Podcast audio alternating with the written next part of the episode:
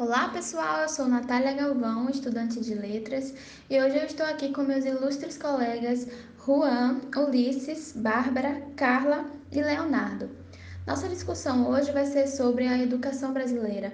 Quais pontos fracos, quais pontos fortes? Será que realmente as escolas do Brasil estão atendendo à demanda? Será que a educação brasileira está qualificada? Quais avanços? E, enfim, a primeira pergunta eu quero direcionar para Ulisses. Então, Ulisses, com sua experiência como professor em sala de aula e também como estudante, como você enxerga a escola no sentido de será que a escola está incentivando os processos de criatividade, é, inteligência, até de individualidade de seus alunos? Ou na realidade a escola tem se mostrado como uma limitadora né, desses processos? Como você enxerga essa questão? Oi, Natália, tudo bem? Eu acredito que a criatividade é tão importante na educação quanto a alfabetização e deve ser tratada com a mesma importância. Portanto, nós, como professores em sala de aula, devemos ser originais e criativos e não ter medo de errar. E também sabemos que as crianças não têm medo de errar, o que leva a uma possibilidade de usar os erros como aprendizado e estimulante da criatividade.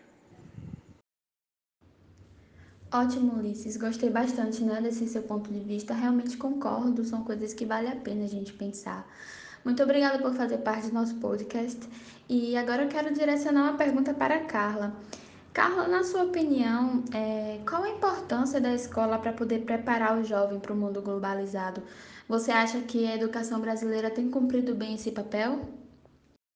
Boa noite, Natália. Bom, bom, para começar, sabemos que a globalização é um processo de aprofundamento internacional, né, da integração econômica, social, cultural e política. Mas onde é que a escola se encaixa nisso tudo? Bom, na época em que eu estudava, meus professores não discutiam política em sala de aula. É, nós não falávamos sobre racismo, homofobia ou feminismo. Não visitávamos museus e nem tínhamos aula de educação financeira, por exemplo. Com o passar do tempo, isso veio se transformando, né? As escolas hoje fazem passeios em museus, teatros, discutem assuntos que estão ligados diretamente é, à política, discutem e fazem, e fazem palestras, inclusive, sobre problemas sociais. E isso é muito interessante porque amplifica a visão do aluno para a escola, né? É, antes a gente ia para a escola somente para estudar português, matemática, ciência, geografia e história. Hoje não. Hoje, em sua maioria, os alunos saem de lá politicamente é, instruídos, socialmente incluídos também. Né? A gente não vai dizer que, é, que são todos, mas em sua grande maioria isso ocorre. É, temos aí algumas divergências de escolas também, algumas escolas promovem esses encontros. Agora, por exemplo, na época da pandemia, muitas escolas têm promovido esse encontro com o social e o cultural via internet, né? Temos aí visitações a museus via internet, a escola agenda e aí seus alunos assistem pelo computador. É, muitas escolas estão promovendo palestras sobre feminicídio, homofobia, feminismo, racismo, é, Dia Internacional da Mulher, né, que foi essa semana. Enfim, tudo isso via internet. Então, assim, eu acho que em sua grande maioria a escola está tentando fazer o seu papel, né? Está tentando fazer o seu papel.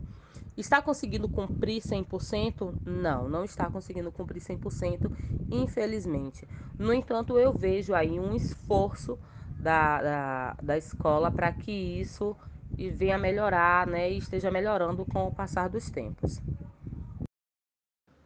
Perfeito, Carla. Muito obrigada pela sua participação. É, eu acabei de receber uma pergunta aqui de uma pessoa que está nos acompanhando e ela pergunta assim: é, o que vocês acham sobre a desvalorização do professor? Eu achei uma pergunta maravilhosa, né? Tem tudo a ver com o que a gente está falando e eu queria direcionar essa pergunta para você, Bárbara. Como você vê essa questão da valorização do professor na sala de aula? Até mesmo assim, pelos próprios alunos, pelos pais ou até pela própria coordenação. E eu queria perguntar também sobre sua experiência, né, como professora, se você já sofreu com isso. Conta pra gente um pouquinho.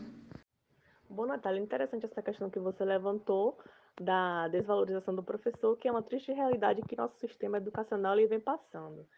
Então, muitas pessoas já passaram por alguma dificuldade no trabalho, no estágio, e já pensaram em desistir. Então, nós, como futuros professores, não podemos pensar dessa forma e deixar que uma sociedade, criarmos uma sociedade pensativa e menos repetitiva. Eu não tenho muita experiência na sala de aula, mas pelo que eu pude notar, as instituições particulares elas desvalorizam muito o professor. É, tanto os, os, pais quanto os diretores das escolas é, deixam o professor sem ter nenhuma autonomia na sala de aula e não utilizar seus métodos e habilidades para poder desenvolver o intelecto do aluno. Então, hoje as escolas particulares elas visam dinheiro e não a educação. No Brasil, então, para a gente poder ter uma educação, para poder inovar essa educação, o que a gente precisa é de um ambiente, um bom ambiente de trabalho, é, para poder estar tá nos valorizando mais. E, contudo, eu diria que para o país desenvolver é necessário uma boa educação, que é o primordial para tudo, acompanhado de uma boa remuneração e principalmente uma boa estrutura escolar. E também é necessário um suporte para os professores para uma formação continuada. Realmente, realmente, Bárbara, eu concordo com você. A gente precisa se atentar mais, né? É, voltar nossos olhares para os profissionais da educação e eu acho que isso aí realmente vai fazer uma grande mudança. Eu acabei de receber outra pergunta que diz assim: Vocês acham que as provas como maneira de avaliação são eficazes? Eu achei também essa pergunta incrível e eu quero direcionar ela para Juan, né? Juan, você que tem bastante experiência em sala de aula, fala é, na sua visão se as provas realmente são eficazes como maneira de avaliação, se tem alguma outra forma de avaliar, porque a gente sabe que a maioria né, das escolas brasileiras usam as provas. Bom, boa noite em primeiro lugar. É, eu vejo que as provas escolares de hoje em dia são muito arcaicas, são muito antigas e acabam não contemplando realmente tudo que o aluno aprendeu ou tudo que ele conseguiu absorver. Porque é, esse, modelo de provas de hoje em dia tem muita interferência de fatores externos. Se o aluno se alimentou bem, se o aluno não, se o aluno teve de estressante, se o aluno é, tem problemas em casa, se o aluno são diversos fatores que podem agregar para que o aluno não tenha um bom resultado na prova. E é, hoje em dia, com diversas, com diversas metodologias, nós vemos que uma, que uma avaliação bem feita pode ser, fei pode, pode ser aplicada de diferentes formas. Pode ser uma, uma avaliação oral, uma apresentação, um projeto em sala de aula, uma junção de vários assuntos que eles estão aprendendo para eles verem que realmente é, o que eles estão aprendendo não é simplesmente regras e mais regras que serão esquecidas daqui a dois anos, mas atividades práticas vividas para eles é, conseguirem visualizarem que é, as, é, tudo, tudo que ele está aprendendo não é em vão. Muito obrigada, Juan. Léo, agora eu realmente quero fazer uma pergunta para você que é um interesse meu. Assim, no seu ponto de vista, é, o que você acha que o Brasil precisa melhorar para alcançar uma qualidade na educação? Oi, Natália, muito bom esse seu, seu questionamento.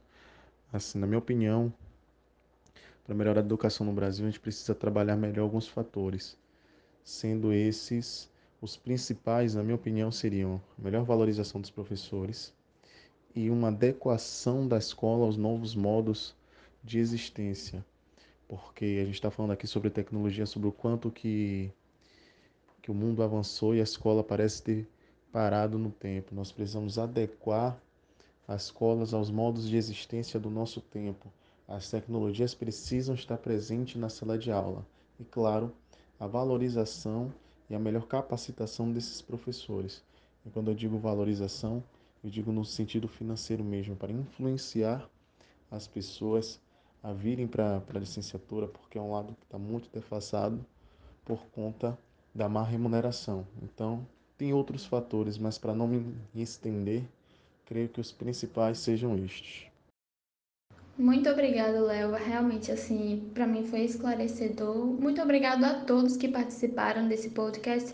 Muito obrigada a você que está ouvindo, né? Eu espero que essa conversa, esse bate-papo tenha sido útil e que a gente possa repensar realmente na educação brasileira enquanto pais, filhos, alunos, professores, enfim. É, espero vocês na próxima. Nosso próximo assunto vai sair nas nossas redes sociais. Não esqueçam de ir lá conferir, tá bom? Muito obrigada, pessoal.